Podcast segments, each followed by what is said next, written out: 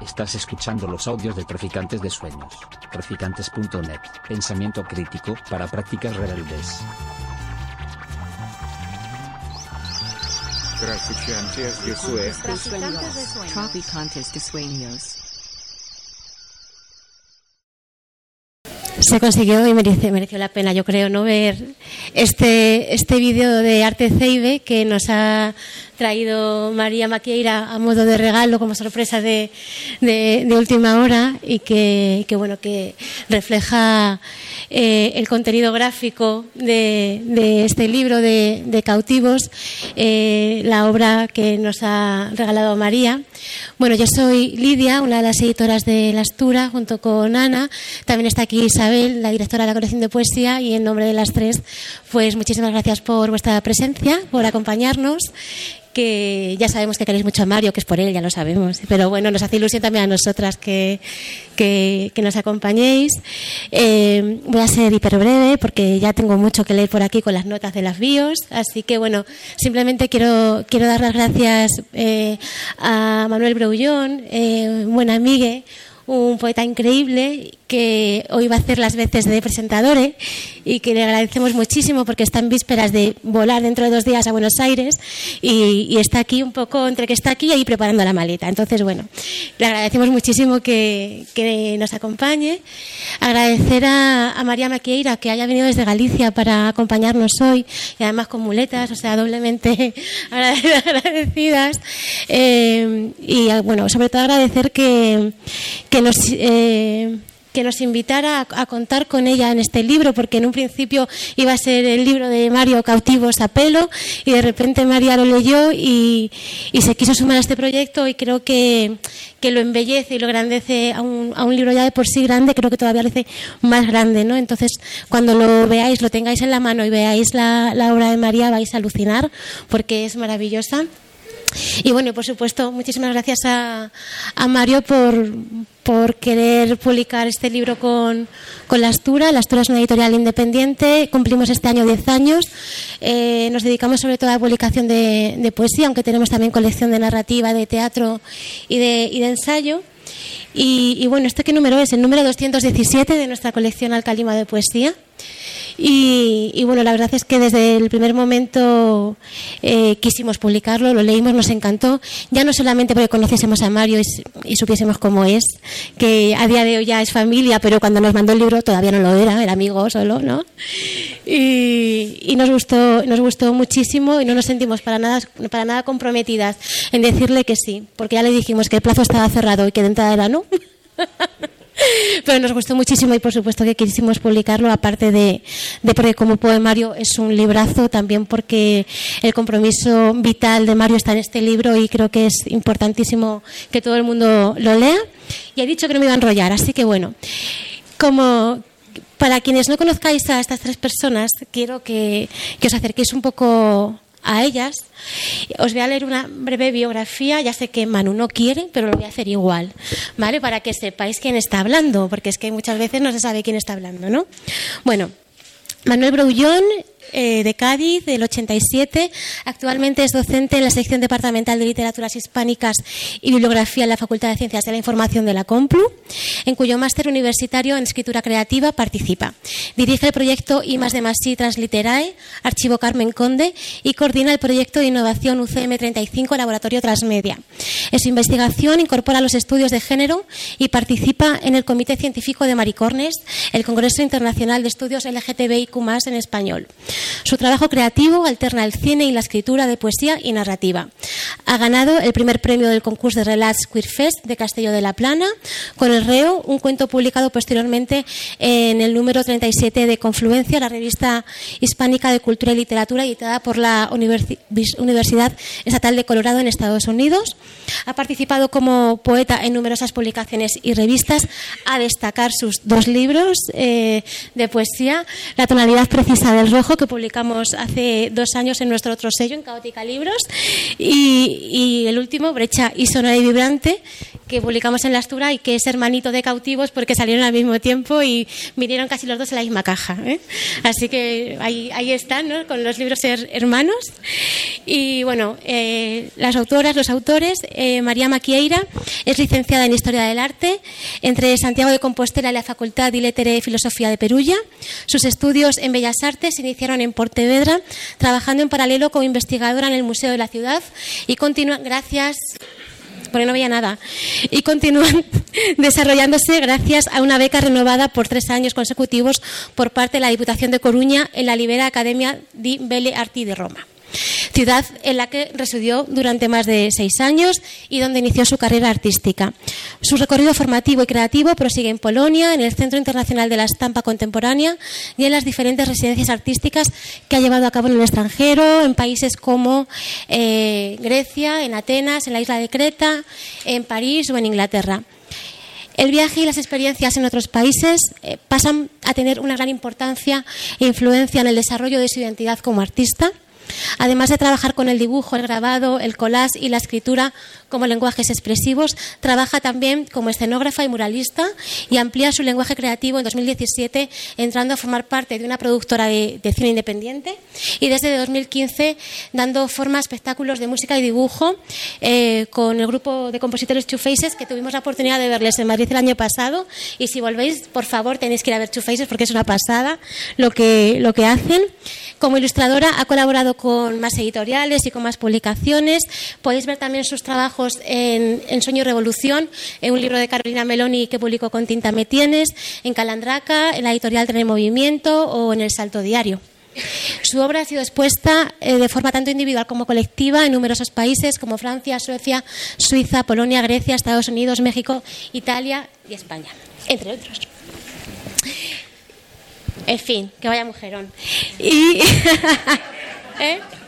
eh, y tenemos, claro, hay que decirlo. Y bueno, y Mario, que es el, el rey del día, Nació en Madrid en 1900. Qué mal está decirlo el rey siendo republicanos, no. Eres el, el presidente de la República Ecosocialista. bueno, eh, Madrid, 1980. Es filósofo, investigación, investigador social y activista. Actualmente trabaja en la Universidad de Granada y trata de hilar en una misma trama la investigación, la poesía, la docencia, la praxis y la vida. Ha editado y participado en diversas obras sobre filosofía política y social como Espinoza Contemporáneo, Hacer vivir, dejar morir, Biopolítica y capitalismo, Constelaciones intempestivas en torno a Jacobo Muñoz y Manuel Sacristán, Razón y emancipación. En el ámbito del marxismo, una de sus principales líneas de trabajo, ha editado y prologado Marx, Contribución a la crítica de la economía política, y artículos periodísticos de Karl Marx, Alba Editorial 2022, que fue el libro que se compró este en la Feria del Libro. Este señor que baila del PSOE de Cataluña. Eh, este, este, señor que baila del PSOE de IZ. Y ese libro se lo compró IZ en la Feria del Libro de Madrid. Esperemos que aprenda. Eh, ¿eh? Con, lo cual es algo de lo que estar orgulloso o no. Participando a su vez en obras colectivas como El pensiero de Karl Marx, Filosofía Política Economía, de su militancia en el movimiento de vivienda e investigación sobre los problemas habitacionales en el Estado español, surgió la colaboración con Raquel Rodríguez, con quien ha escrito de la especulación al derecho a la vivienda, publicado por Traficantes de Sueños en el 2018. Es uno de los miembros del comité editorial del blog de filosofía política El rumor de las multitudes, vinculado a Salto Diario, y dice que últimamente piensa mucho en la revolución, una memoria poética que haga frente al colonialismo y en la necesidad de un marxismo mestizo. Pues nada, lo he leído porque era imposible memorizar esto, como comprenderéis. Así que bueno, eh, antes de, dejar hablar ya, ya, Manu, volver a agradecer vuestra presencia, vuestro aguante y, que disfrutéis, pediros que disfrutéis mucho porque, porque seguro que nos hacen pasar un rato estupendo. Un aplauso para ellos.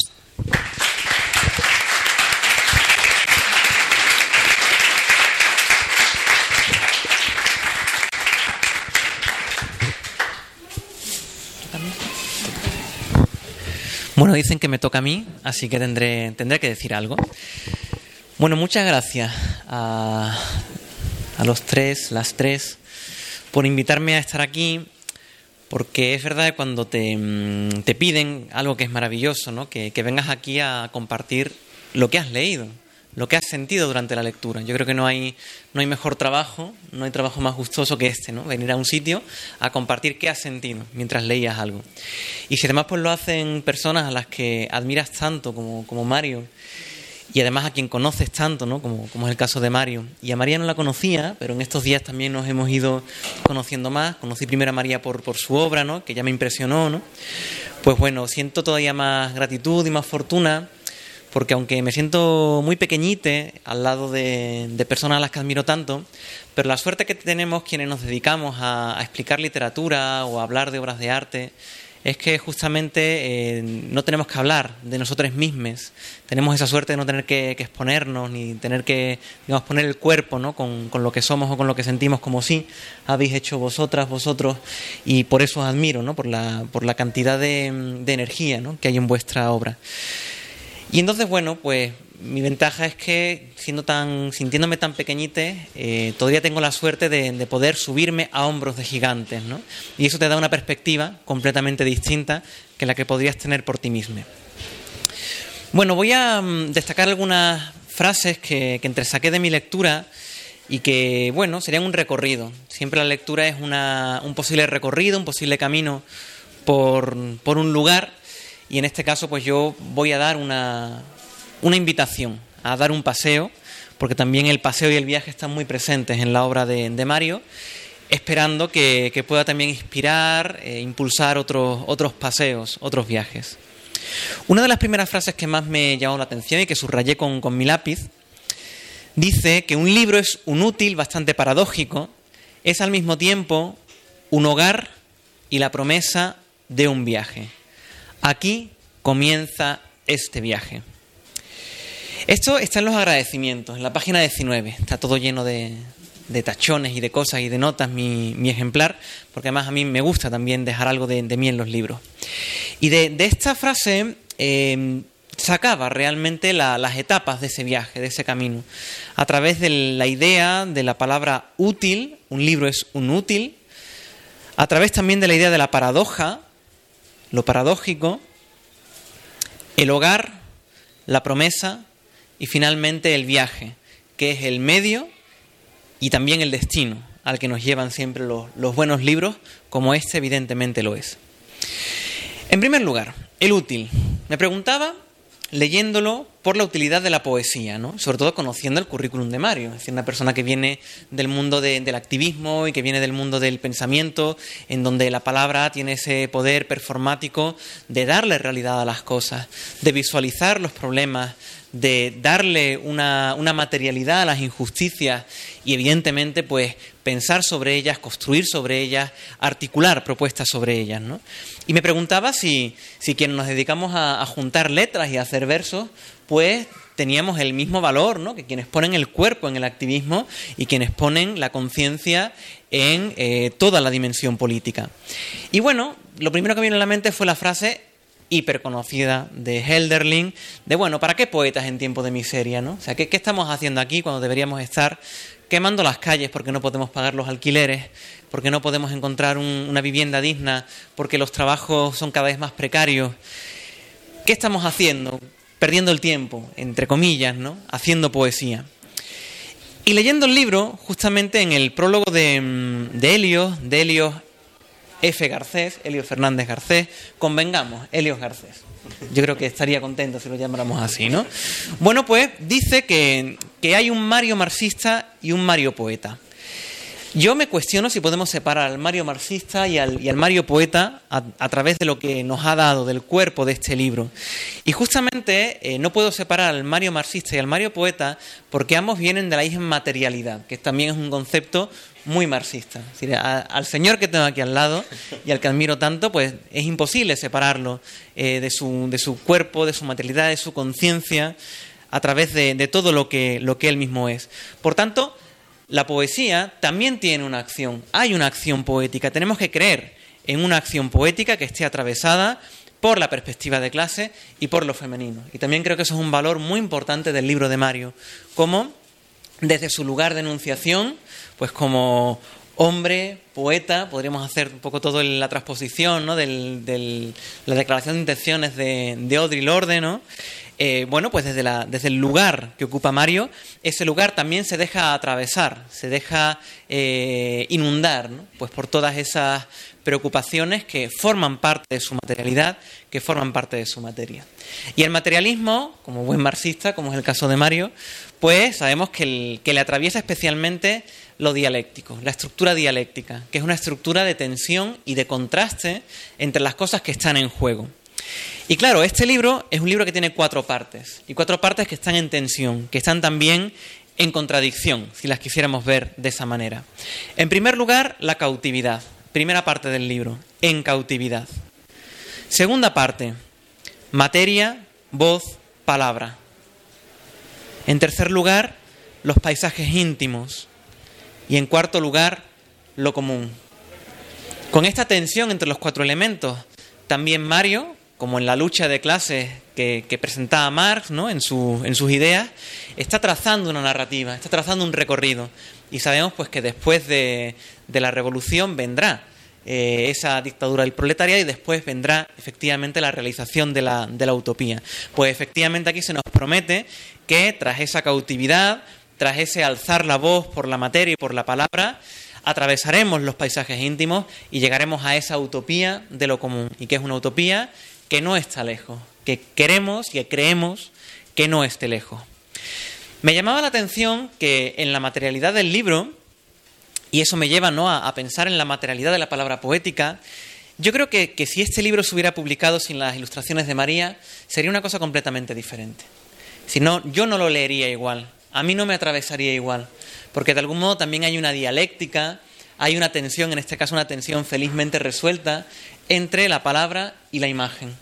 Y porque es verdad que a veces decimos y escuchamos que, la poesía, ante todo, es palabra que se convierte en voz, citamos a Lorca cuando decía que el teatro es palabra que se levanta del libro y se pone de pie, pero es cierto que sin la materialidad del libro, sin que sea papel, sin que sea tinta, sin que sea también el trazo del lápiz y de la pintura, tampoco habría comunicación.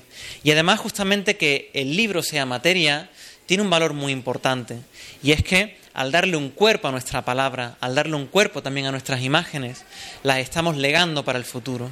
Estamos generando una comunicación que esperemos que vaya más allá de nuestras propias vidas y yo deseo que ese sea el destino de este libro plural, con palabra y con imagen, que vaya más allá de nuestras propias vidas y que siga también haciéndonos pensar y haciéndonos disfrutar.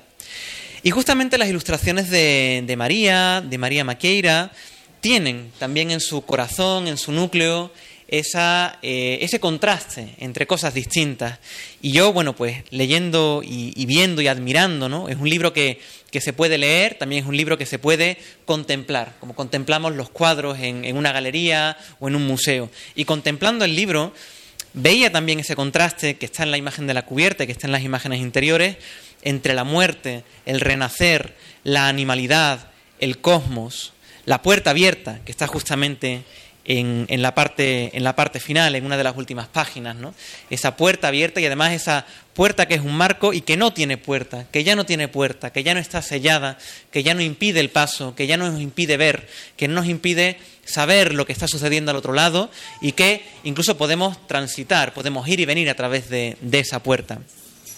Bueno, pues a través de esos conflictos que hay entre la vida y la muerte, el renacer, el regresar a la animalidad, el aspirar al cosmos y esas puertas inciertas que generan trayectos de, ida y vuelta, a través de, esos elementos que pueden ser de amenaza, porque nos sentimos evidentemente amenazados por el peligro, por la muerte, por el sufrimiento, por las injusticias, por las desigualdades, ¿no? Precisamente, volviendo a Holderlin, otra frase de Holderlin, ya prometo que es la última cita que voy a dar, el poeta decía que allá donde está el peligro, crece también lo que nos salva. Allá donde está la muerte, también puede haber un renacer. Allá donde está la animalidad, está la conexión con el cosmos. Ni en la muerte, ni en la animalidad, ni tampoco en esas cautividades hay un final en sí mismo, sino que está abierto hacia ese espacio que esperemos que sea el espacio de lo común. Bueno, segundo concepto, la paradoja. Y la paradoja es realmente el corazón, el principio contrastivo, tensivo de la dialéctica. Pero en el prólogo, Helio Garcés destaca que, en medio de esas tensiones, en medio de esas contradicciones que hay entre la vida y la muerte, entre el, el, malestar y el aspirar hacia otro mundo que queremos que sea posible, hay un elemento que es central y que es el motor que promueve el cambio. Y ese elemento que Helios destaca es la ternura. La ternura como motor de la dinámica interna, desde la cautividad hacia lo común, desde la muerte al renacer, desde la animalidad hasta el cosmos, hasta esa puerta abierta. Sin la ternura, evidentemente, no habría nada. Y a mí me, ha emocionado mucho, Mario, eh, que hayas puesto el foco en la idea de la ternura, ¿no? Sobre todo en estos momentos en los que en los lugares queer estamos ya empezando a cuestionar esta frase hecha, que por cierto viene ¿no? de, del mundo anglosajón, del love is love. Bueno, sí, amor, pero ¿qué tipo de amor? ¿no? ¿A qué tipo de amor nos estamos refiriendo? ¿O todo acaba en el amor? Si no estás enamorada, entonces tu vida no tiene sentido. Eh, deberíamos incluso considerar la idea del suicidio, quienes no nos sentimos enamorados o las personas con una identidad romántica. Pues ahí está la ternura. Y la ternura tiene ciertos componentes, tiene ciertos lugares que nos, nos llevan hacia la utopía. Porque hay ternura, entonces hay hogar. Un hogar es un lugar en el que habita efectivamente la ternura.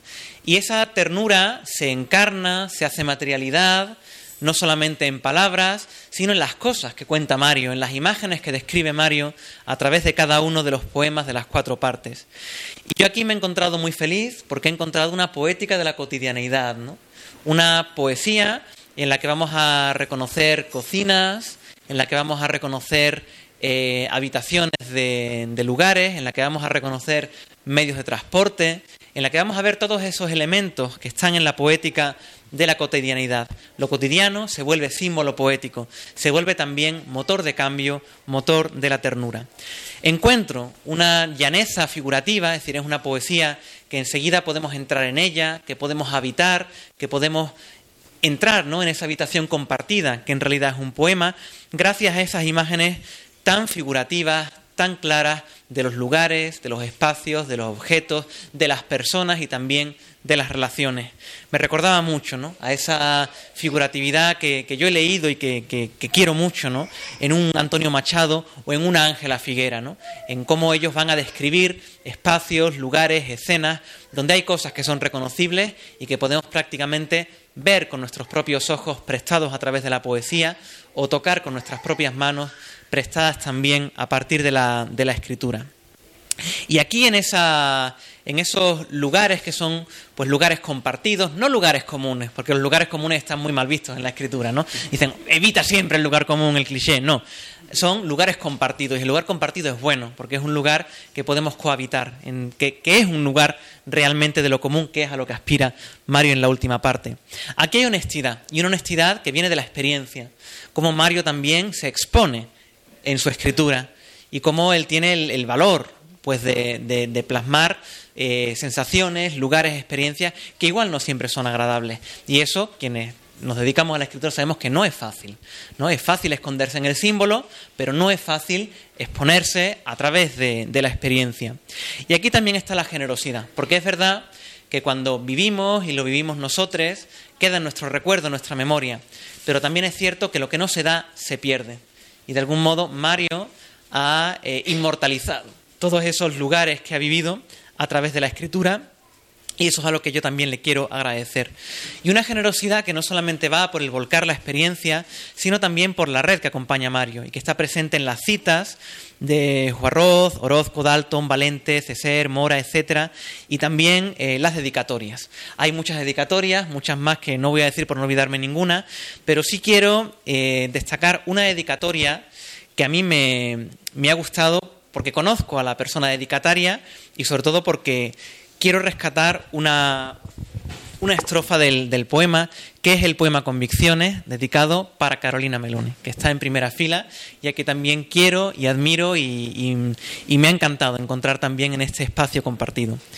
En el poema Convicciones, Mario dice, alcancé una convicción como el vuelo de un ave, que amar es acompañar al otro en la memoria, en lo más hondo y hacer hogar en ella, en la infancia de sus sueños, en los fantasmas y relatos más oscuros, en la claridad de las sonrisas, y beber de su esperanza, de su ebriedad, y atreverse a morar allí por cien mil años, sabiendo que la vida aún no termina, que el mundo podrá arder y seguiremos deseando.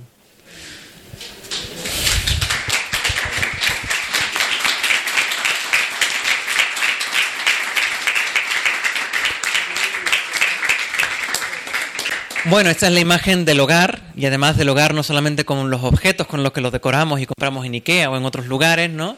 Y que al final son todos los hogares iguales, no, sino que es el lugar habitado y habitado por las personas que en la cotidianeidad los hacen ser algo material, algo compartido y algo común. Y claro, porque estamos en ese hogar, en ese lugar donde habita la ternura, es donde viene la promesa. Pero claro, una promesa que es una promesa que nos advierte. La ternura no solamente como algo que viene dado y que nos va a librar, sino como una advertencia.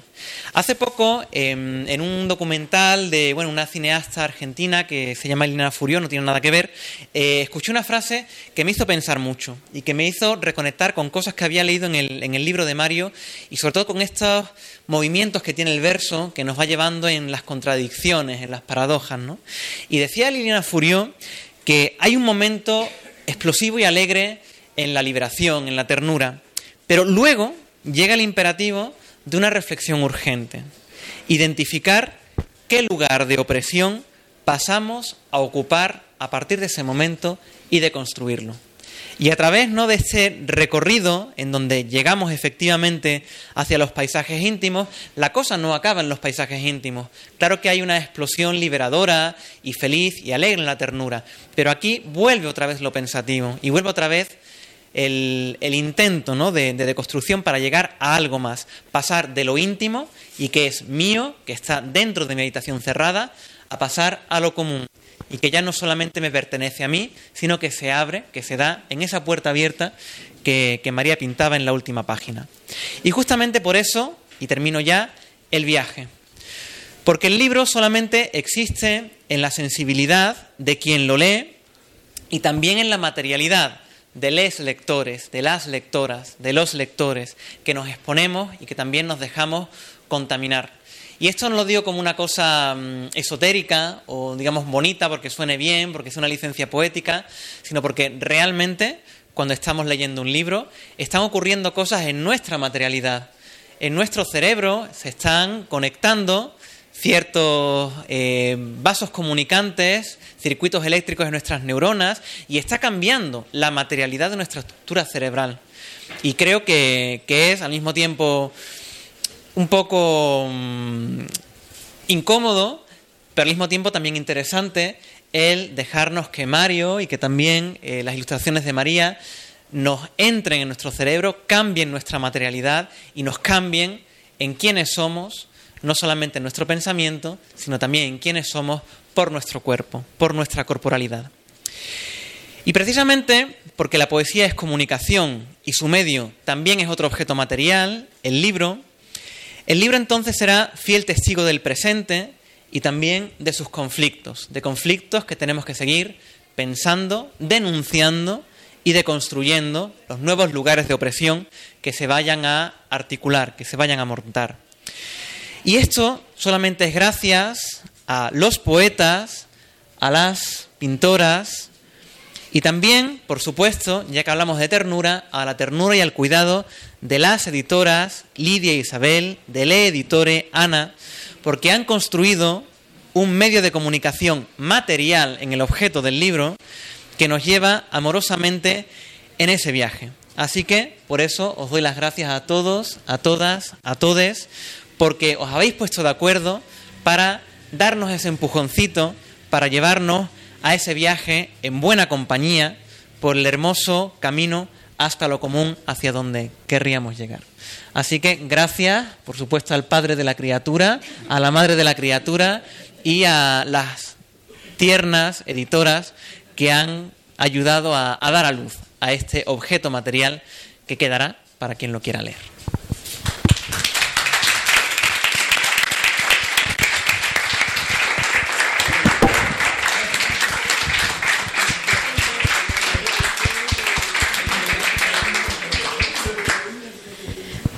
Bueno, como comprenderéis, pues eh, ya os decía que era un lujo escucharles y, estáis conmigo en que no me equivocaba, ¿no? En escuchar las palabras de, de Manu Sonise sobre el libro, pues creo que, que, ya de por sí nos ha cambiado también un, un poquito y si alguien lo ha leído, como que le han entrado muchísimas ganas de leerlo.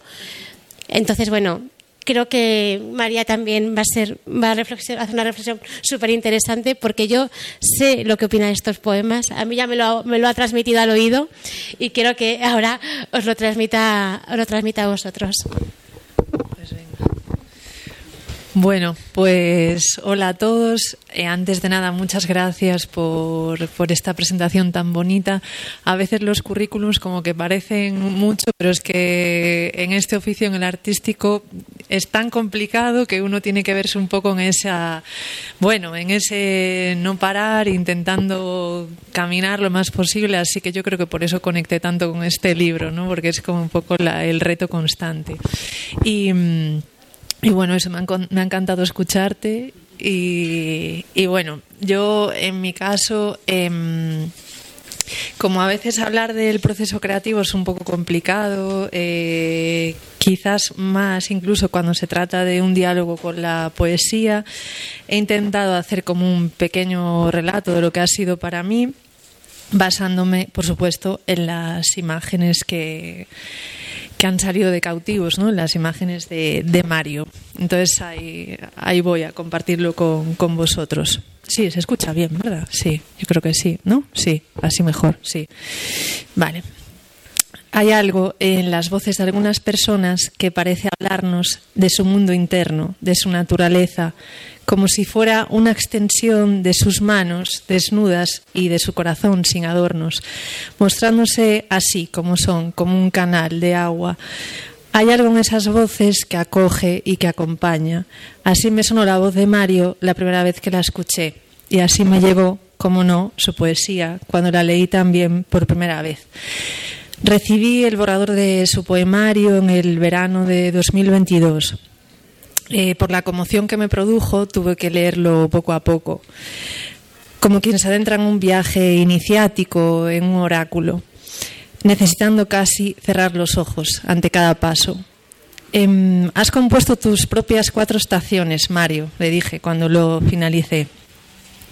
Una, has pasado por el umbral que se gesta entre la luz y la sombra, pellizcando los barrotes que nos atan. Dos, has esculpido, martilleado el espacio del silencio. Tres, te has trasladado al paraíso perdido en el que todas las respuestas parecen hallarse la infancia y has entrado en la carne, en los afectos y en el deseo como constelaciones de lunares en las que detenerse. Finalmente, en una plaza, un coro, un jardín, una orquesta, has florecido. Bueno, nos has florecido, porque en todo este viaje no haces más que acariciar nuestros quiebros, nuestras heridas, no haces más que invocarnos desde lo salvaje, que devolvernos la mirada del otro y la tuya. Nos ofreces siembra, la dignidad de los márgenes, el encanto de las cosas simples, como el sol, quien pueda acabar atravesando todas nuestras grietas. ¿Qué libro más bonito has escrito, Mario? le dije.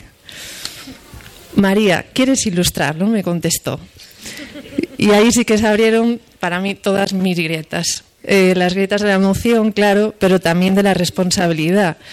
Qué responsabilidad, qué difícil. Nunca me había enfrentado de verdad a un libro tan difícil, pero no porque el viaje de la imaginación, el sentir, eh, fuese complejo, como acabáis de ver, todo lo contrario, sino por enfrentarme a un magma tan emocional, social, animal y hasta espiritual. Eh, confieso que esta presión no me abandonó en ningún momento, de, creo que ni se ha pasado aún, eh, pero me ayudaba a pensar algunas cosas. Me decía, estoy en casa, es Mario y Mario es también Carolina, personas a quienes el dibujo en la vida me ha unido. Y lo mismo con Lidia y Ana, me decía, bueno, son Lidia y Ana. Y, así que eso suavizaba el reto. Y también me ayuda a pensar en que en realidad mmm, todo está en el libro. Y si Cautivos busca devolvernos las flores que nos han sido arrebatadas, pues comencemos por una semilla.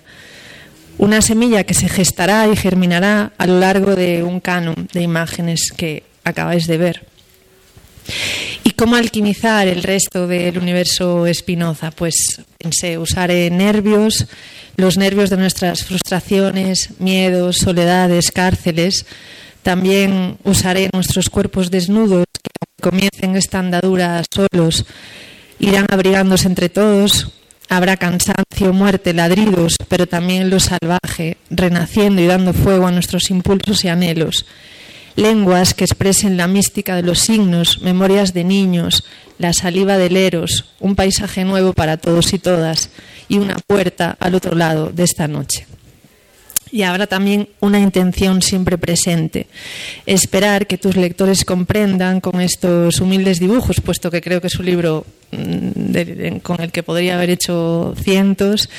Em, entiendan que la oscuridad no es tan fría si entre todos caminamos su misterio, que las fronteras pueden no ser de metal si entre todos y todas hacemos puentes, que nuestras formas pueden no sentirse tan abatidas si entre todas las bañamos de luz. Como te he escuchado decir, quizás deberíamos pararnos a pensar que es precisamente lo común, esa latencia que parecemos llevar dentro, pero que quizás tanto nos han fragmentado pararnos a pensar, como dices en tu libro, si la palabra es suficiente y de qué manera podríamos efectivamente romper lo gris.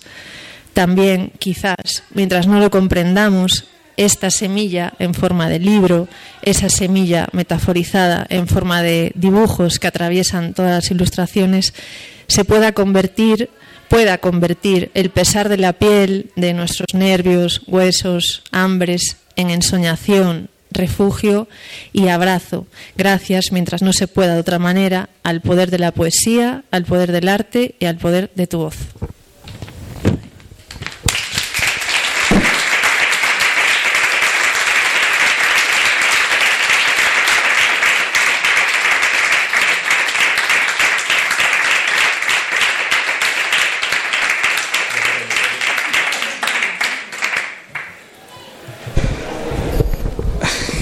Ahora, ¿qué digo yo después de todo esto? Después de las palabras de Lidia, de Manu, de María, la verdad que solo puedo expresar agradecimiento y emoción por todo lo que habéis por todo lo que habéis compartido, ¿no? por todo lo que ha movido cautivos, que siempre nació siendo un libro que aspiró a ser colectivo y creo que lo ha conseguido en esta presentación, desde luego que lo ha conseguido y que, y que siempre tuvo vocación también de, de ser un libro compartido. ¿no? La verdad es que me he quedado sin palabras porque me ha parecido, no sé, o sea, estoy, sigo sobrecogido por todo, por, tanto por la lectura tan generosa que ha hecho Manu de, de la obra, por todos los lugares ¿no? que, que ha invitado a transitar y que realmente están ahí y, están eh, en esos versos. Y, bueno, y, María, pues qué decir, me gustaría decir algunas cosas más de las que ha dicho María, porque, eh, y también siguiendo un poco el hilo de Manu, eh, bueno, Cautivos es la primera obra poética que publico y, y de alguna manera es mucho más sencillo y siempre me ha parecido mucho más fácil eh, hablar de ensayos, hablar de Marx, hablar de la lucha de clases, hablar de mm, una gran diversidad de cosas, de los problemas de la vivienda, estudiarlos, investigarlos, pero realmente hablar de, de lo que hay en un libro de poemas pues es, es, difícil, pero con amigas, con amigues y con amigos pues es mucho más sencillo. Quería tirar un poco del hilo de algunas cosas que, que han comentado para acercaros un poco más a lo que es la experiencia de cautivos. Y, bueno, hay algo ah, ahí ¿no? que, ha dicho Manu que es totalmente real y muy material. Cautivos, eh, la obra no sería ni de lejos eh, lo que es y lo que vais a poder leer si os acercáis al libro o si ya lo habéis leído sin la obra de María. Eh, la obra de María, la verdad que trabajar con María, y lo tengo que decir, lo he dicho en más presentaciones, pero nunca se lo he podido decir a María aquí, ha sido una experiencia impresionante a muchísimos niveles, eh, tanto por la generosidad de María, eh, la escucha de María, la capacidad de hacerse cargo de un, de un poemario que no era nada sencillo, eh, inmediatamente ponerse a dialogar con él e, e, inmediatamente ponernos un poco a pensar en común cómo podría tener, de alguna manera, cómo podrían expresarse esos versos ¿no? en imágenes y en láminas. Y la experiencia de trabajo con María eh, hace que Cautivo sea eh, lo que es ahora mismo, esta obra que tenéis delante. Hay, desde luego, como decía Manu, siempre una dialéctica entre las imágenes y entre los versos. Hay una condensación de esos poemas que, habitan cautivos en, todo el trabajo eh, que ha realizado María os, puedo, os podría hablar de innumerables conversaciones telefónicas y audios compartidos, donde hemos ido tejiendo poco a poco esas imágenes, que siempre que me presentaba una además era como mejor que la, o sea, eran siempre mejores, no era algo impresionante. Y además que lograba siempre dar con un lugar eh, tan especial, eh, al mismo tiempo tan expresivo de lo que la tiene en la poesía y al mismo tiempo tan enigmático como es, como es su arte, ¿no? tan, que es justamente eso, por un lado simbólico, expresivo y enigmático, al mismo tiempo. ¿no? Entonces, ha sido realmente, gracias a su trabajo, yo también he podido acercarme a, a mis propios versos de otra manera, leyéndolos a través de lo que expresaba la imagen. Así que muchísimas gracias, María, y te lo puedo decir ya directamente aquí, eh, públicamente, pero lo he hecho en otras ocasiones, pero por desgracia no, hemos podido eh, compartir una presentación. Bueno, eh, cautivos, eh, bueno, antes de nada, no, porque ya he hablado demasiado, pero muchísimas gracias a todas, a todos y a todos por venir. Hay muchísima gente muy, muy querida en el público, familia, amigues, no sé, gente muy importante, gente nueva también que habla por allí por el fondo, que es fantástica. y que, forma parte también de la familia. Y, nada, muchísimas gracias por venir y por haberos acercado a, a, esta presentación de cautivos, de este, de este poemario eh, que Lidia, eh, Isabel y Ana pues han tratado, también quería decirlo y tampoco he podido decirlo mucho, que han tratado con muchísimo cariño, que desde el primer momento eh, tuvieron un cuidado enorme con el manuscrito y se prestaron a esta aventura, la verdad que de una manera con una generosidad impresionante y que ya, como ha dicho antes Lidia, pues formamos parte de una familia, de una familia extensa bastante importante.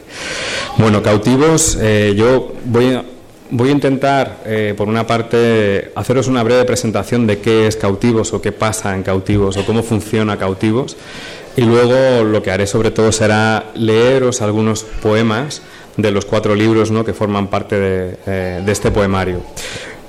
Cautivos es una obra eh, que pertenece a un momento, si queréis, social, incluso diría histórico, compartida, compartido por todos en general, ¿no?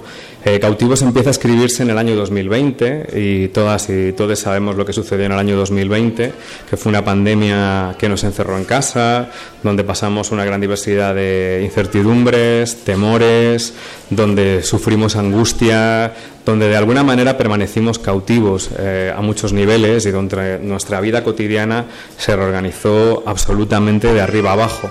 Y precisamente eso fue uno de los elementos que eh, llevó eh, digamos, a la aparición de los versos de cautivos, eh, elementos que estaban ahí latentes y que necesitaban expresarse y que eh, estaban cercados en parte por esa experiencia. Pero cautivos no es, también hay que decirlo, una especie de poema, poemario pandémico, ¿no? no es solo una cuestión de un poemario que sucede ahí. Cautivos se escribe también hasta el año más o menos 2022 y transita un recorrido, digamos, eh, de diversas experiencias y diversos tránsitos que, eh, desde luego, involucran toda la estela de, esa pandemia, pero contienen muchas, muchas cosas más, sobre todo una apuesta, una apuesta por encontrarnos y una apuesta por lo común, como señalaba Manu. Hay una apuesta desde el principio por, incluso en lo más difícil, inventarnos una esperanza que nos vincule con lesotres y que permita de alguna manera eh, salir de lo gris, salir de esa atmósfera eh, terrible, de esa atmósfera que de alguna manera petrifica nuestra experiencia y nos encierra, ¿no? O sea, buscar una experiencia, un anhelo del, otro que de alguna manera nos permita romper con esa cautividad. Cautivos son cuatro libros, eh, cuatro, digamos, pequeños poemarios de once poemas cada uno y, digamos que en el, hay una, como decía Manu, y aquí me voy a apoyar en su lectura, porque además es, eh, de alguna manera, es la lectura, en buena medida hay, hay muchas cosas de las que ha señalado Manu que, que es mi manera de alguna forma también de entender así el libro, así que ahí hay una, una sinergia muy potente. Y, y bueno, Cautivos son cuatro poemarios, o sea, en cautividad, eh, es el primero, materia voz-palabra, paisajes íntimos y común, y de alguna manera hay una apuesta en cada uno de ellos un poco distinta, pero que se hila narrativamente, con sus luces y sus sombras, con sus tensiones entre ellos, pero digamos que en cautividad, que es el primer poemario, parte precisamente de esa experiencia de la angustia, de una experiencia del fracaso también, de una experiencia de la pérdida, incluso de atrevernos a fracasar y hacer algo mm, eh, potente con nuestros propios fracasos, ¿no? intentar eh, saber que los errores también pueden ser, pueden ser aciertos diferidos. También eh, es un poemario que invita de alguna manera a inventarse la esperanza, aunque no se encuentre de alguna manera, para eh, llegar a otro lugar, para intentar salir de una circunstancia que nos oprime y una circunstancia en la que, es absolutamente incierta. sobre todo eh, en cautividad también es un mar de incertidumbre. El segundo libro, y ahora os iré eh, después leyendo poemas de cada uno de estos poemarios, es Materia, Voz, Palabra, es, una, es un texto que pretende ser una reflexión en parte metapoética acerca del poder de la palabra, acerca de esa si queréis, eh, gran paradoja y gran contradicción que, de alguna manera contiene la palabra. ¿no? Una palabra es algo tremendamente contingente, pero eh, también puede ser algo tremendamente movilizador, puede ser algo tremendamente disruptivo, algo creativo y algo que además rompa incluso con el solipsismo de lo que somos como individuos y nos conecte con esa dimensión común. ¿no? Sin embargo, tampoco podemos pedir a la palabra lo que no es.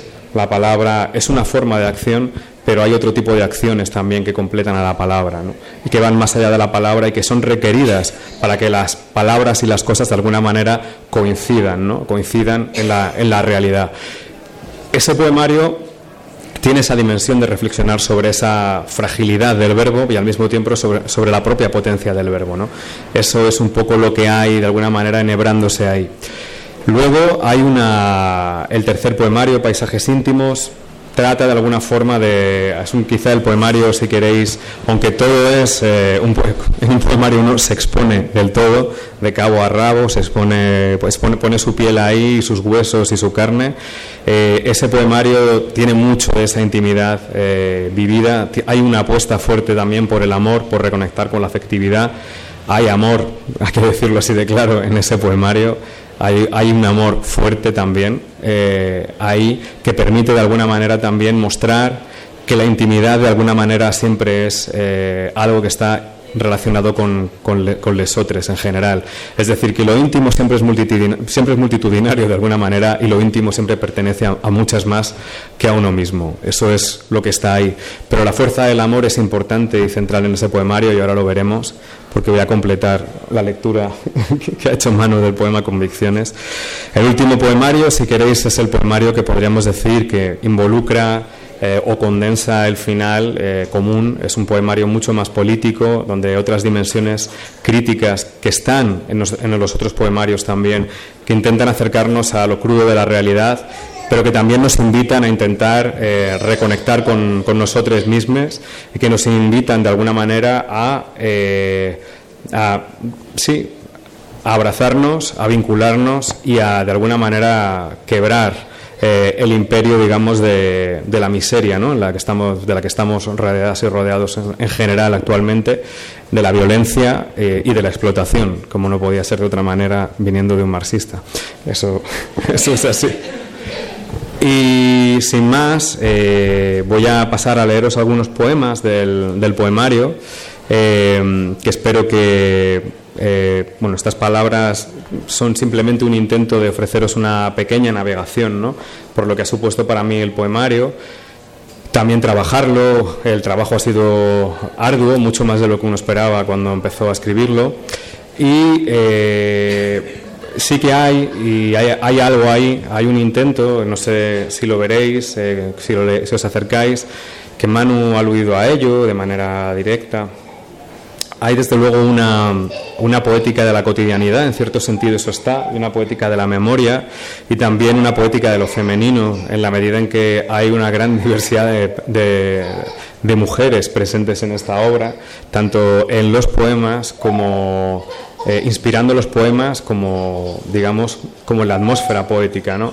Hay, de hecho, toda una, una, línea, digamos, si queréis, hay un poema en cada uno de los libros que se llama El arte de la cocina, que precisamente tiene que ver con una memoria que se retrotrae a la cocina, a los aprendizajes eh, en la cocina, donde uno habla con su abuela, uno habla con su madre, ¿no? donde de alguna manera aprende algunas de las cosas más importantes que va a aprender en su vida, incluso a nivel político y ético, eh, aunque luego pues, eh, nuestros itinerarios pues, siempre sean divergentes o distintos, pero esa memoria femenina está muy presente en el, en el poemario, ¿no? es, es un elemento patente y me parecía importante porque también de alguna manera es un elemento mm, de agradecimiento en este, en este libro. ¿no? Agradecer de alguna manera esa memoria que nos constituye y que nos ha constituido en los lugares más cotidianos, eh, como la cocina, ¿no? que es un lugar eh, tampoco visitado tradicionalmente por muchos hombres y, sin embargo, donde muchos, de alguna manera, hemos aprendido muchas, muchísimas cosas. Voy a leeros alguna una selección de los poemas de cautivos. Voy a empezar, como os decía, por el primer libro, que se titula En cautividad. Y bueno, antes de leeros el primer poema, me gustaría comentar una cosa en la que yo eh, no había caído y que Carolina Meloni, eh, mi, compañera, eh, me, me, hizo notar un día con este poemario. Este poemario también es, si queréis, a nivel político, una reflexión y un duelo eh, en parte y también un intento de apertura de, esperanza tras vivir intensamente un ciclo político muy extenso. Aquí hay compañeras y compañeros que lo han compartido conmigo. Eh, como Monse que está allá al fondo y de alguna manera hay una hay una hay algo aquí en este poemario también que tiene que ver con un duelo con un intento de, de renacer no después de vivir una década desde un, desde un 15 de mayo de 2011 hasta ahora, ¿no? de mucha actividad y de mucho frenesí político. Eso también está, de alguna manera, en la atmósfera poética, especialmente en el último libro. No quería, quería decirlo simplemente porque eh, lo he recordado y, creo que es importante que eso está, porque es un elemento que está dentro del, del poemario.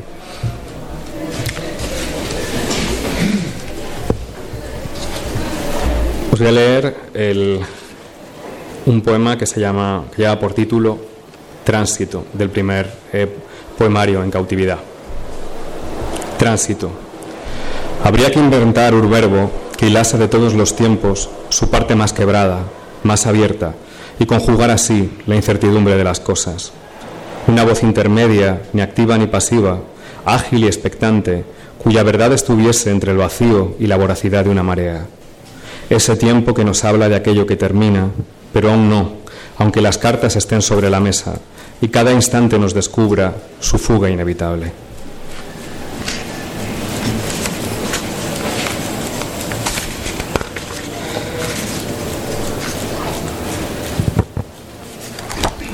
Este es otro poema que se titula Día de todos los santos.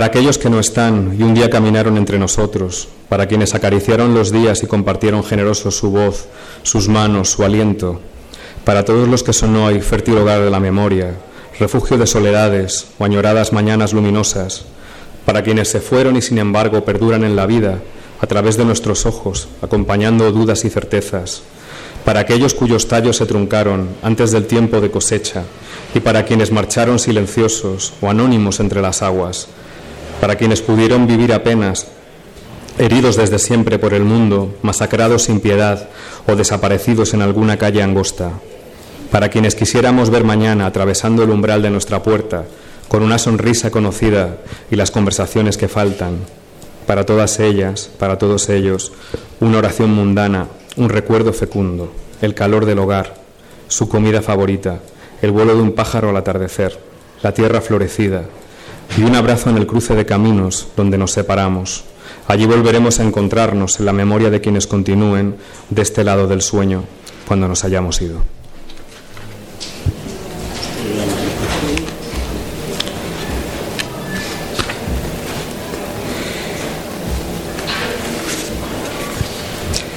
Y un último poema de este pequeño, de este pequeño poemario inicial, Fermento.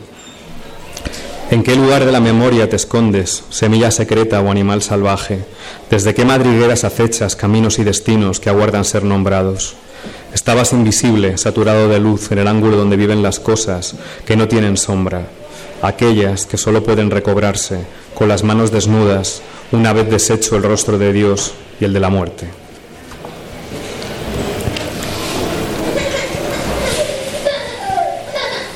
Hay otro poema aquí ya en el segundo poemario, que es eh, Materia, Voz, Palabra, que me gustaría compartir, que se titula Palabra y que le gusta mucho a Lidia. palabra. Naufragamos siempre en la palabra.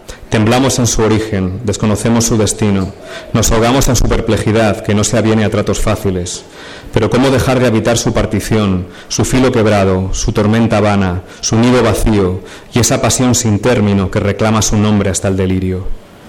¿Y de dónde viene esa extraña bondad agazapada en sus heridas? Abiertas como flores, pequeños pájaros insomnes liban de su interior una sustancia que se parece a la vida ¿Qué mundo traducirás, palabra, en cada uno de tus signos, en la suma de tus acentos, en el tañido de esta garganta que es ahora tu boca y dice?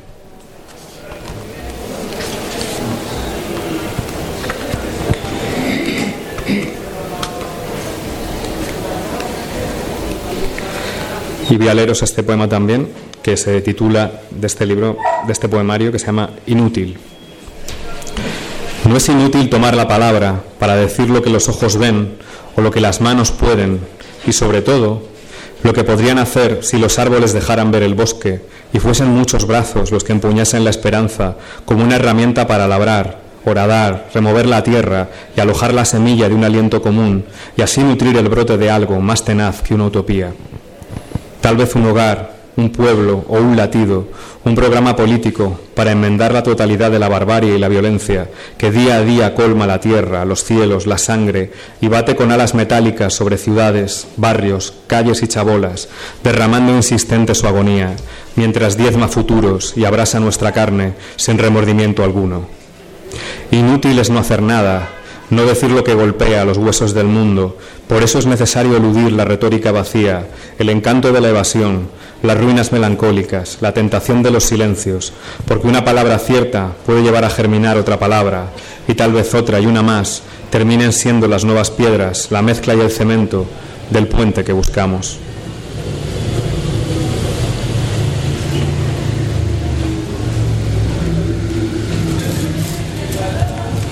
Bueno, ya vamos hacia el tercer poemario, que es Paisajes íntimos, y voy a leeros eh, también algunas piezas. Voy a empezar por Convicciones, que es el poema, que el fragmento que ha leído, que ha leído antes Manu, y, y bueno, es un poema dedicado a Carolina Meloni, que además hace un año que nos casamos. Convicciones. Tuve que dar muchos rodeos hasta poder decidirme y dar con la vereda que llevaba a tu patio, de largas primaveras, cañaverales, tormentas y lapachos perpetuamente florecidos. Busqué todos los atajos como quien quiere llegar pronto a todas partes, y en su arrogancia cree poder engañar las distancias y recodos del camino, para al final acabar extraviado en rutas paralelas, espejismos. Pero luego de andar dos pasos hasta la entrada de tu casa, la de verdad, en fin, la que descansa entre páginas de vida, años de éxodo y reencuentros, desde una orilla hasta la otra, alcancé una, una convicción como el vuelo de un ave.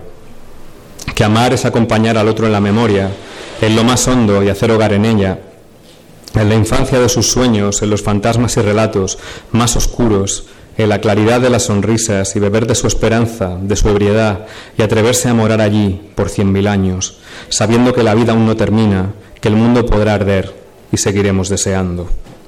Y no hace falta pensar en despedidas y finales, en las ruinas o las ausencias del mañana, porque por lo demás la muerte es un juego muy tonto para quienes amamos demasiado.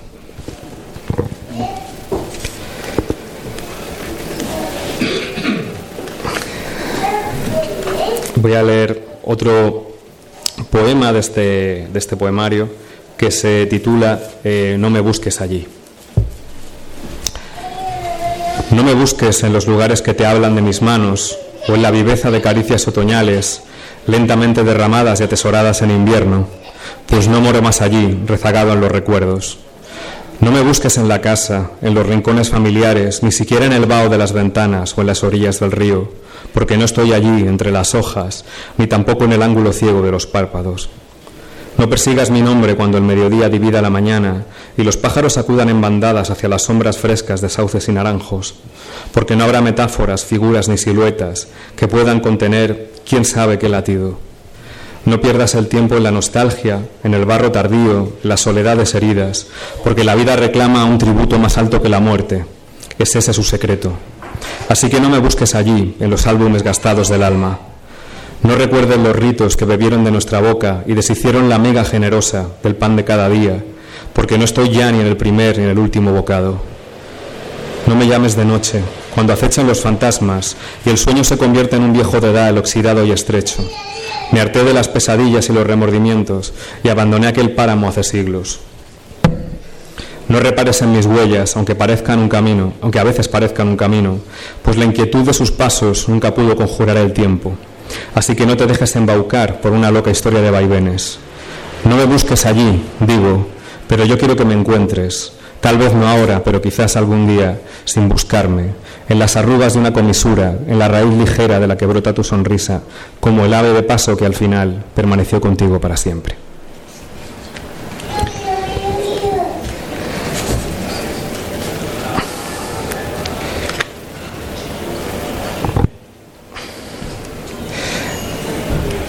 Bueno, vamos a ir ya hacia la recta final poética. Bueno, voy a leer uno que no sé si que también me, mm, en fin, leer poemas aquí a gente tan querida, pues se emociona uno y es un poco complicado, ¿eh? así que estoy intentando mantener el tipo. ¿eh? Parece que soy un profesional, pero no, estoy aquí currando mucho. el arte de la cocina 3, dedicado a mi madre, Araceli Pino Domínguez. Contaremos todos los pétalos un día, los años y las lunas que pudimos ver cruzando los cielos, y recordaremos nuestros rostros reflejados en las aguas. Comprobaremos entonces cómo han cambiado irremediablemente y cómo el paso de las estaciones nos ha curtido la vida. Pero algo quedará intacto, el reflejo de tus ojos en los míos, madre e hijo, como si fuese la primera vez, de tantas veces más, como si pudiéramos nacer de nuevo y por siempre en los ojos del otro. Y bueno, vamos a, ir hacia el último poemario que se titula Común y que, y que está precedido además de un, de un verso que me encanta de Ángeles Mora, de la gran poeta Ángeles Mora de Rute de Córdoba, eh, pero granaína de adopción, que también es amiga y es una mujer fantástica a la que admiro mucho. Y bueno, es simplemente una cita de un, de un poemario que se titula La Alhambra junto a la tarde. Pero ilustra bien lo que viene. Crecen sombras en la luz roja de la tarde y me asomo al abismo, pero no se despejan incógnitas que el agua arrastra bajo las calles de la ciudad tendida. Voy a, leer eh, también un, un, poema para una persona que, que no está aquí, eh, pero que ha sido importante para que este libro viera la luz y que no tuve la, fortuna de conocer y tampoco de padecer sus bromas. Eh, es el poema, de hecho el título de este poema da un poco nombre al libro, el poema se llama Cautivo y está dedicado al padre de Carolina, a Orlando, el Caschi, a quien no pude conocer, pero cuya memoria estimo. Con un verso de Roque Dalton que comienza este poema. Oh, no me desampares, altivez. ¿Quién podría matarme sin hacerme reír? Cautivo. Me capturaron en un monte muy lejos del hogar, mientras subía con lo puesto y pocas cosas más. El recuerdo de tu calor y la ternura compartida acompañaron el cautiverio, una ascua viva en pleno invierno, toda una hoguera cuando los carceleros no miraban. Lo intentaron una y otra vez, pero no pudieron doblegarme.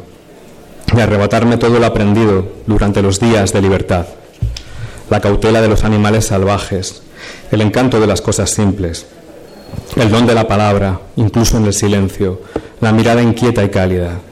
Esperé paciente mi momento, estudié los gestos de los guardias, amable exploré sus debilidades y arrojé semillas sobre ellas, para que allí crecieran la discordia y mi esperanza, hasta que llegó el día señalado.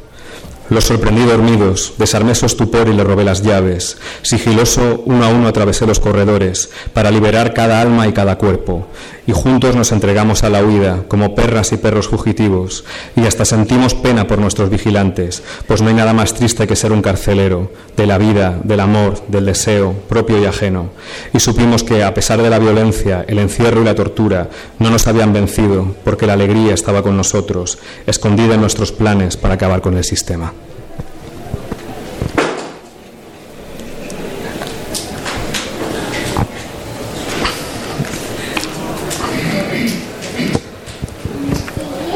A leeros otro poema que, que escribí eh, con motivo de la masacre de Melilla y que lo escribí en Granada cuando sucedió y justamente de hecho después de, la manifestación a la, que, a la que fuimos en repulsa por la acción de, del gobierno.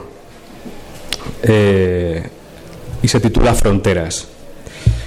Eh, y va precedido de un verso de Messeser y el África gigantescamente reptando hasta el pie hispánico de Europa con su desnudez donde la muerte ciega a grandes ozadas. De Messeser, cuaderno de retorno al país natal. Son líneas sobre los mapas que parten la carne y desgarran feroces espaldas, brazos, torsos, negros, oscuros, adentelladas de acero templado.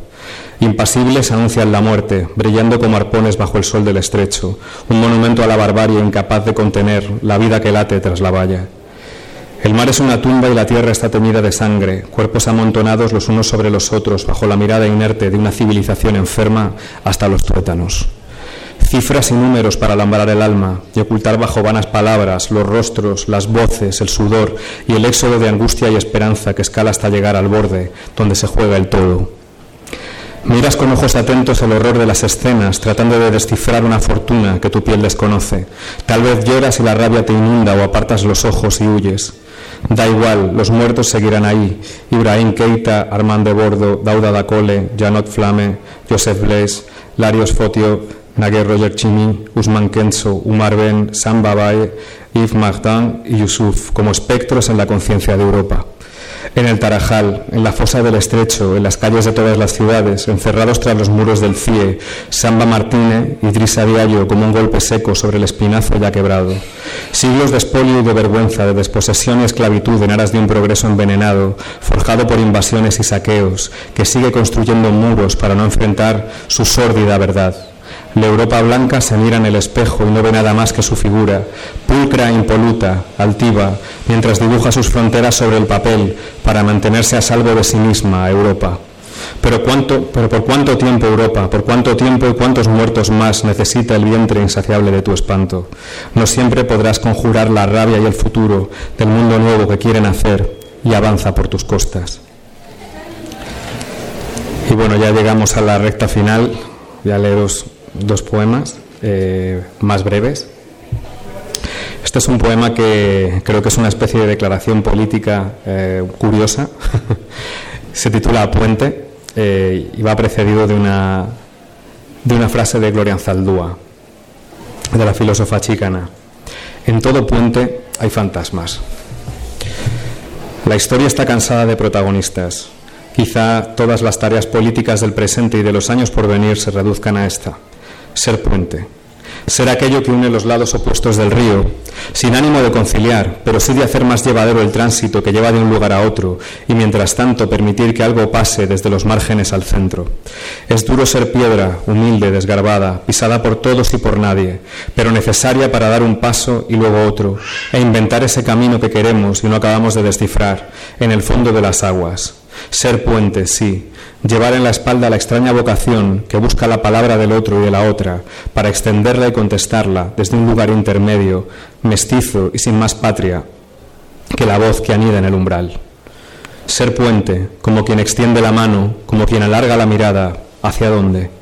como quien se entrega al otro lado sin pensar y trae noticias desde lejos, ser el arco que une con un solo movimiento los mundos.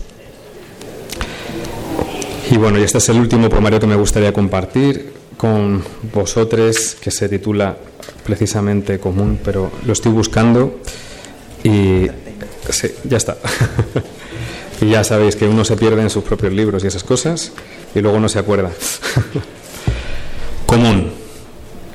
Estar en la palabra porque es el territorio en que las lenguas se encuentran y advierten su común precariedad, su límite interior para decir aquello que rebasa y trasciende el verbo por su proximidad tan íntima y extraña en nuestras bocas, este soplo demasiado humano y animal que somos y nos hace descifrarnos a pesar de los silencios, a través de ellos, porque de allí brota una soledad que compartimos y más allá de sus albores, la respiración de una comunidad en la que apenas reparamos, pero que insiste en palpitar, ladra y empuja hacia la línea en que la vertical de la utopía se funde con la horizontal de nuestras manos, silenciosa comunidad que ya vibra en las gargantas y que debe ser dicha, convocada, para que anuncie en los labios, en los cuerpos, su irreversible estruendo. Muchas gracias.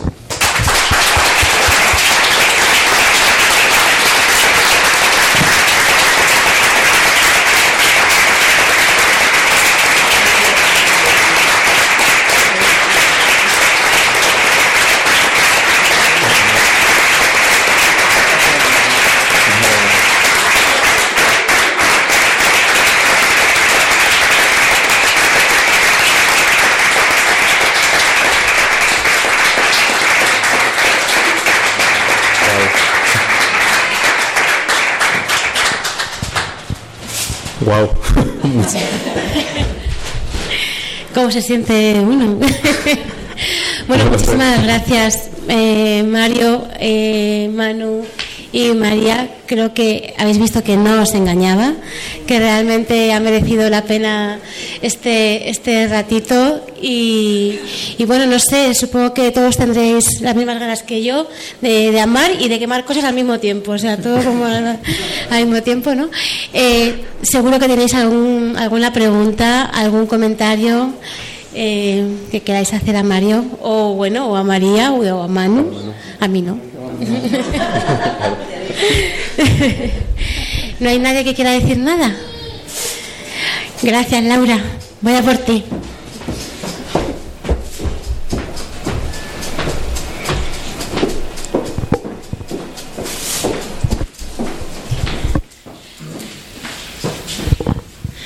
Eh, wow, estoy sin palabras. Eh, qué bonito todo. Madre mía, en plan, estoy, bueno, eh, no me lo he leído, pero ahora pues me lo voy a leer.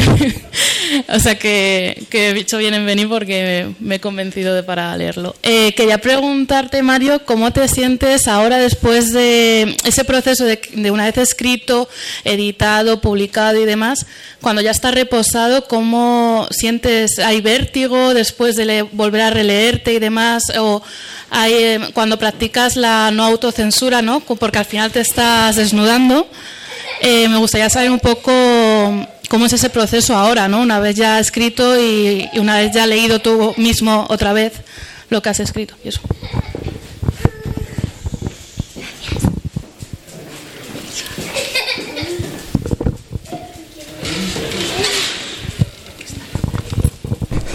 Bueno, pues eh, a ver. Bueno, yo estoy escribiendo, ya, estoy escribiendo, quiero decir, estoy escribiendo más, pero es un poco es un poco extraño, o sea, porque yo creo que es una cosa que, le- que nos pasa un poco a, a todos en general con la escritura, sobre todo cuando ponemos en ella como cierta intensidad trabajo, ya sea intelectual, afectivo, eh, y es que de alguna manera eh, lo bueno es que me sigo reconociendo obviamente en todo lo que está escrito porque se ha editado eh, ahora en junio, ¿no? Es un recién nacido el libro. Y por otro lado, eh, bueno, lo acabé en verano, digamos, de 2022.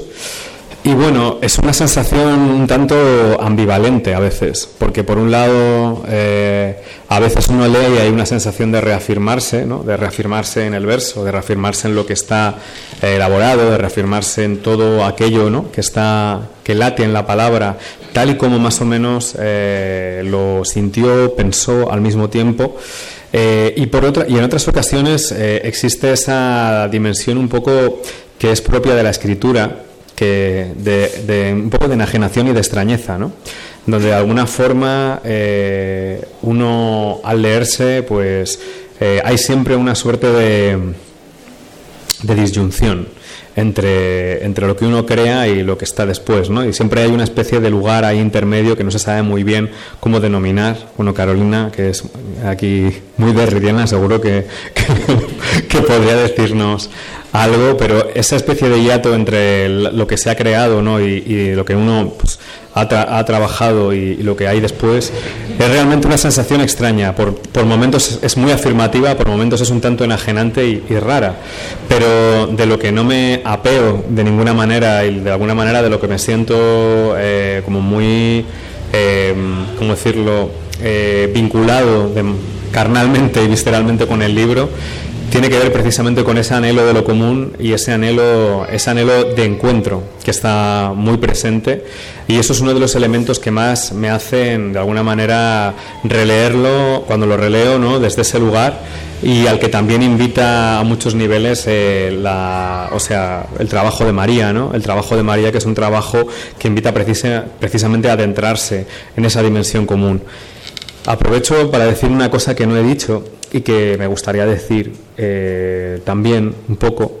Eh, no hemos hablado del prólogo, ha hablado Manu de Helios, pero me gustaría decir que el prólogo de Helios Fernández Garcés es de una belleza inmensa, que el prólogo de, Helios eh, es, yo, vamos, también otro de los grandes regalos que me ha brindado cautivos y que de alguna manera eh, también, eh, de alguna manera, eh, si alguien se acerca a ese prólogo, va a detectar muy bien el juego de claroscuros del poemario que está presente, también esa intimidad de lo común y también probablemente se acerque a la oscuridad de otra manera, ¿no? a través de la palabra de Helios y de lo que tiene que, donde la oscuridad y la maduración del verso están de alguna manera muy presentes en su, en su, en su prólogo, ¿no? Es un prólogo bellísimo, es la verdad, y es otro de, como os decía, otro de los grandes regalos de este poemario. Pero bueno, en fin, yendo al tema, siempre es raro releerse, siempre es raro. Y la poesía eh, ejerce un influjo todavía más complejo que leer, releer un ensayo, releer un, paper de uno mismo, releer una edición que uno ha hecho, una traducción de repente uno se golpea a sí mismo o de repente no se reconoce, no siempre hay esa dificultad, ¿no? Identidad entre lo dicho y, y, lo que somos, como si tuvieran, ¿no? Se evolucionaran por líneas divergentes que de repente convergen en destellos, pero es complejo, la verdad.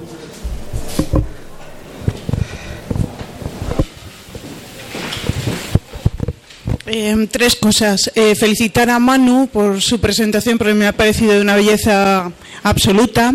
Preguntarle a María, ¿has tenido premisas o libertad absoluta para ilustrar?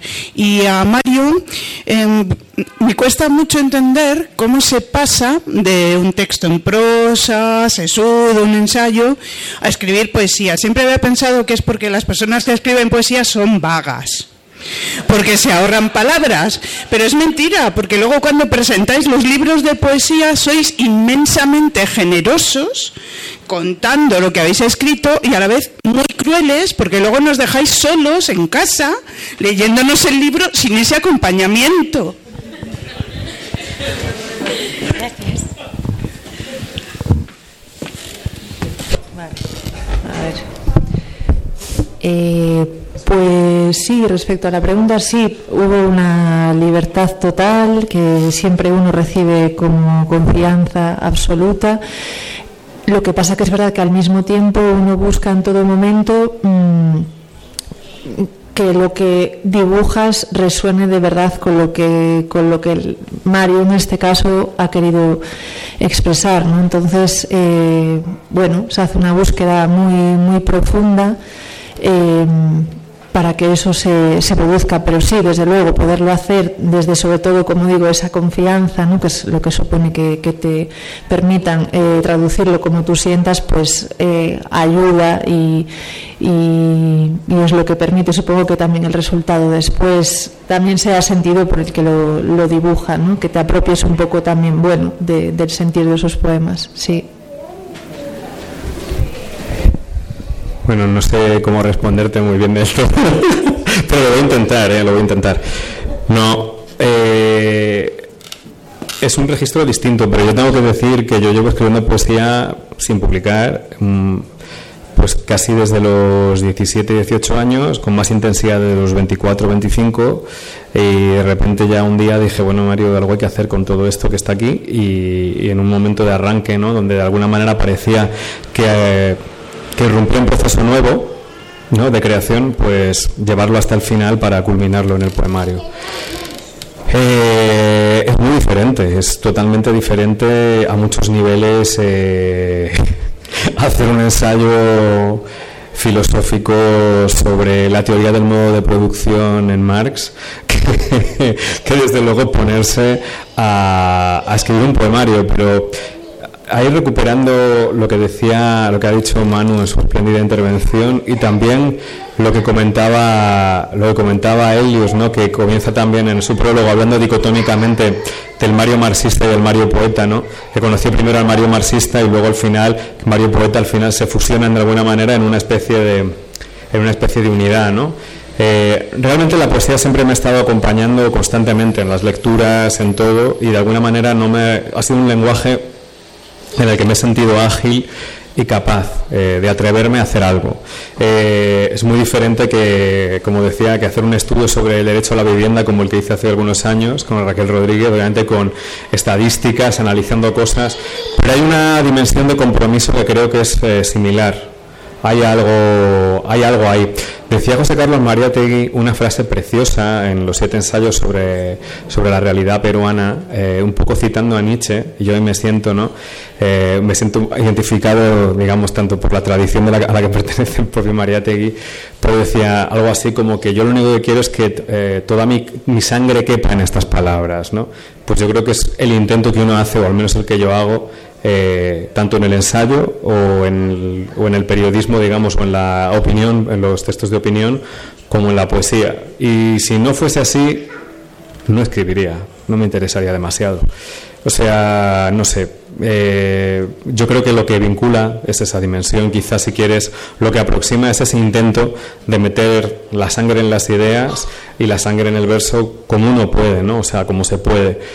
Eh, y sobre lo de, la, lo de la vaguería, yo aquí hay poetas magníficos que son prolíficos, como Alberto, lo estoy mirando, que, no, no, o sea, que realmente es verdad que lo que es problemático, digamos un poco cuando hay una presentación o se habla de un libro de poesía y reconstruimos su genealogía, su génesis, digamos sus aristas, ¿no? Todo, todas las personas que han formado parte ¿no? de la trama que da a luz ese texto, pues querríamos llevárnoslos a casa, que estuvieran acompañándonos. Ah, sí, ah, a ver, Manu, dime esto, qué interesante esto que decías sobre la dialéctica, qué bonito, de verdad. No, pues estas cuestiones, pues no, hay también un punto de orfandad en la poesía que desde mi punto de vista es necesario.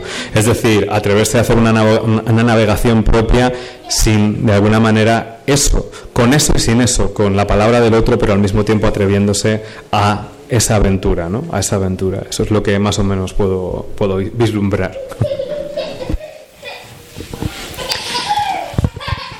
Gracias. ¿Alguien más quiere comentar algo, preguntar? Nos vamos ya retirando. He visto una mano. ¿No? Ah, vale, no era un saludo, vale, pues que bueno, que muchísimas gracias a, a, todos por habernos acompañado, que ha sido una tarde preciosa, que es la primera vez que se van a poder llevar el libro firmado por el poeta y la ilustradora. Y esto es una grandísima suerte que no han tenido los que han estado por allí en otras presentaciones. Así que bueno, os invito a cogerlo. Está aquí fuera. No lo cobro yo, lo cobro la librería. Y, y os lo vais a poder llevar firmado tanto por Mario como por María. Muchísimas gracias por vuestra compañía.